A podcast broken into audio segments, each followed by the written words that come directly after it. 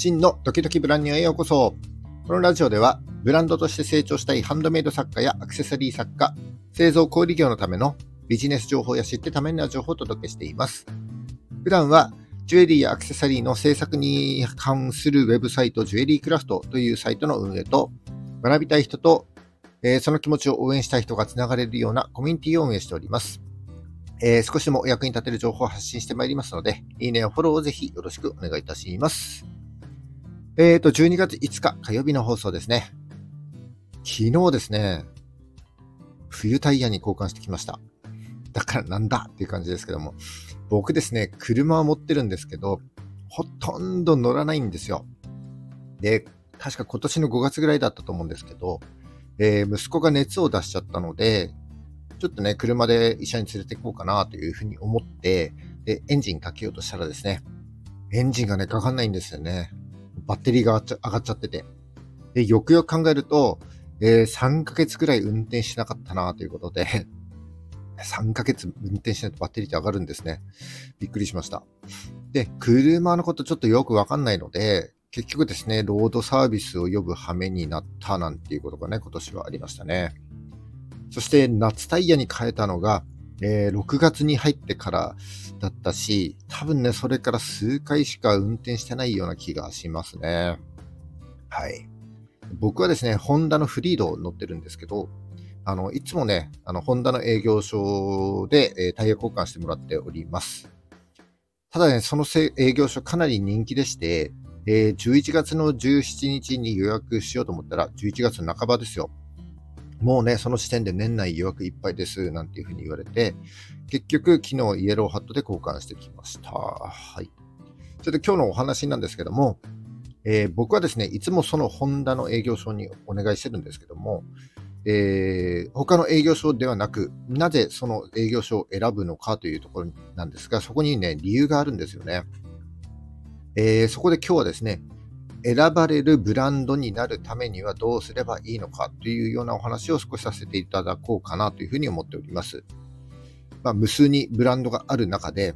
お客様に選ばれなければ商品を買ってもらうことができないので、売り上げも上がりません。売り上げが上がらなければ、ブランドとして継続していくことはできませんので、えー、ぜひですね、今日の話を参考にしていただいて、お客様から選ばれるブランドをを目指していただきたいなというふうに思います。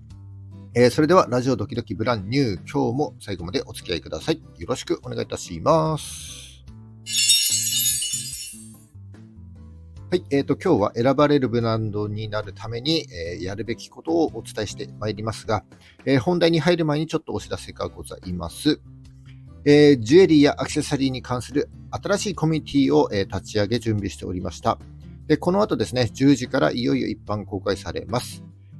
え新しいコミュニティの名前がアトリエという名前になります。え現在はですね、LINE オープンオープンチャットで、えこのコミュニティみたいなことをやってるんですけども、新しいコミュニティは Discord を活用したコミュニティになります。で、LINE オープンチャットと違って、こういろんなチャンネルがあります。例えば、えー、作業報告という部屋は、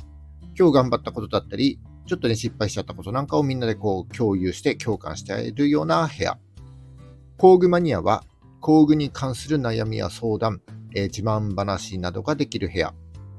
それから、石ラブは、とにかく石好きな人たちのえ住人のお部屋でして、え天然石や鉱物などについて、え話せるようなお部屋になっております。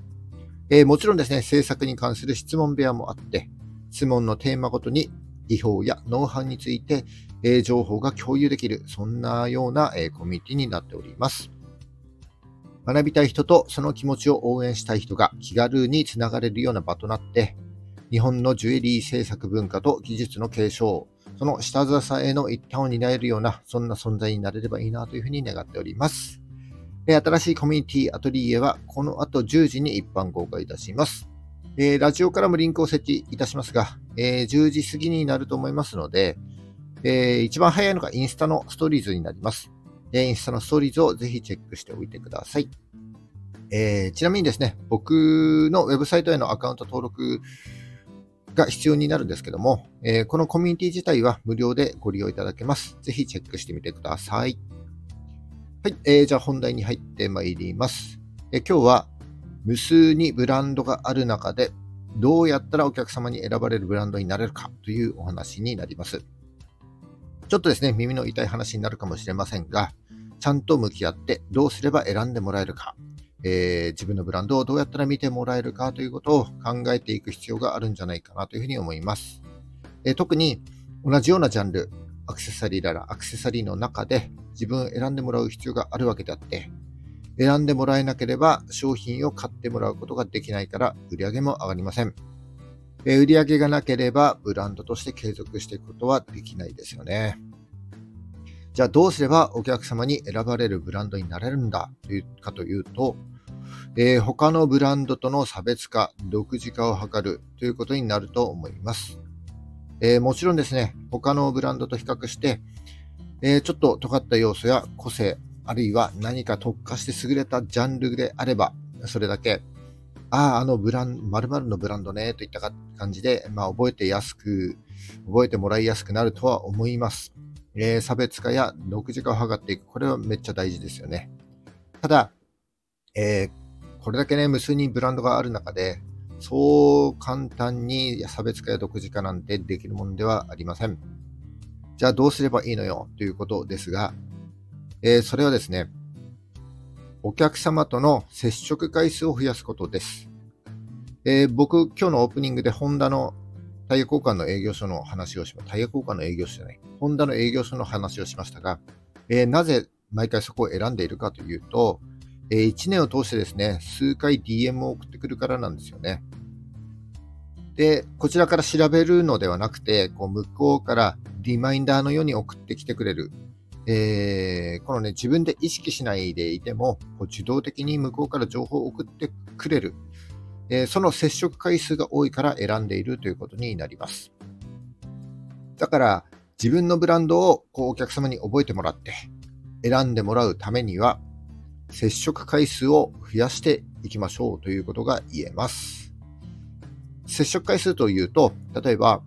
インスタの投稿を見てもらう。メルマガを開封してもらう。公式 LINE を見てもらう。といったことが挙げられるんじゃないかと思います。でも、メルマガや公式 LINE というのは、先に登録してもらう必要がありますので、最も簡単に接触回数を増やしていくことができるのは、インスタなどの SNS でとにかく情報発信を継続していって、えー、見てくれる人、お客様となりそうな人ですね。えー、その人たちとの接触回数を増やしていくということになってくるんじゃないかと思います。結論ですね、えー、とにかく毎日情報発信しましょうということになるわけですが、これがね、なかなかできないんですよね。えー、僕もできるだけ毎日このラジオ配信やろうと思っていますが、まあその日の体調だったり、だから僕はですね、原稿がないと喋れないので、えー、原稿の良し悪しでですね、ちょっとね、放送できないなんていうふうに、えー、思っちゃう日があります。でも、まずはですね、とにかく毎日情報発信をするんだという意識を持つことが大事だと思います。えー、100%でなくてもいいし、しんどかったら一旦やめてもいいです。ただ、えー、毎日情報発信を続けていく中で、えー、毎日一人でも自分のことを見てくれる人がいたらですね、それはお客様との接触回数が1回でもあったということになります。そしてそのお客様は、あなたが情報を発信しなければ、あなたの活動がわからないので、接触回数がなかったということになるわけです。だからとにかく毎日情報を発信し続けることというのがめちゃくちゃ大事で、そこから接触回数が増えていって、選ばれるブランドになっていくんだということを、まあ、頭に入れていきたいんですよねっていう話ですね。はい。まあ、もう一つ、えー、毎日ですね、情報発信をしていると、これがだんだん当たり前のようになっていってですね、逆に毎日やらないと気が済まないような状態になってきます。これが習慣化というわけになるんですけども、毎日歯を磨くのと同じように、はい、歯をですね、毎日歯を磨くのと同じように、え毎日散歩をするのと同じように、毎日情報を発信するということをとにかく継続してやってみましょう。えー、まずはですね、3日、次は7日、えー、そして2週間というふうに、とにかく毎日情報を発信するんだという意識を持ってですね、そのクオリティはね、あの、そんなに高くてな、高くなくていいです。とにかく継続してやっていって、で習慣ができたらね、もう大丈夫です。えー、毎日の情報発信によって自然とフォロワーが増えていって、お客様に選ばれる存在になって商品が売れていく、そんな好循環が作れていきます。特にこの年末年始の慌ただしさの時こそですね、えー、毎日の情報発信をやってみることをお勧めします。うんと、昨年ですね、年末年始にインスタ毎日投稿チャレンジっていうのをやりました。えー、結構ね、皆さんからモチベーションが保てました、なんてかなり評判だったので、ちょっと今年もやろうかなっていうふうに思ってるんですけど、えー、やり方めちゃくちゃ簡単で、ストーリーズでもリールでもフィード投稿でも何でもいいから、とにかく1日1投稿やっていただきます。で、僕がですね、毎晩、今日は投稿できましたかというアンケートをストーリーズで行いますので、それに答えるっていうだけですね。で、それを21日間継続するというチャレンジになります。えー、今年もね、ちょっと企画してますので、えー、よければ一緒にですね、年末年始、えー、クリスマスとお正月ととこね、誘惑がたくさんありますけども、その年末年始の中で21日間継続して1日1投稿をやるというチャレンジですね。今年も企画しておりますので、よければ一緒にインスタの毎日投稿していきましょう。以上今日はお客様に選ばれるブランドになるためには、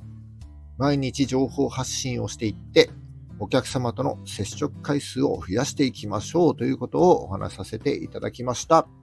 えー、今日の話が少しでも役に立った、ためになったと思った方は、いいねお願いします。えー、聞いたよという印で、いいねボタンをポチッと押して残して帰っていただけると非常に嬉しいです。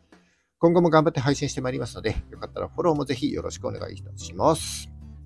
え、12月5日、今日はウォルト・ディズニーの誕生日でもあります。そして、えー、新しいコミュニティですね。え学びたい人とその気持ちを応援したい人がつながるコミュニティ、アトリエ、この後10時から一般公開させていただきます。えー、このラジオ、ドキドキブランニューも引き続きよろしくお願いします。それじゃあ、バイバイ。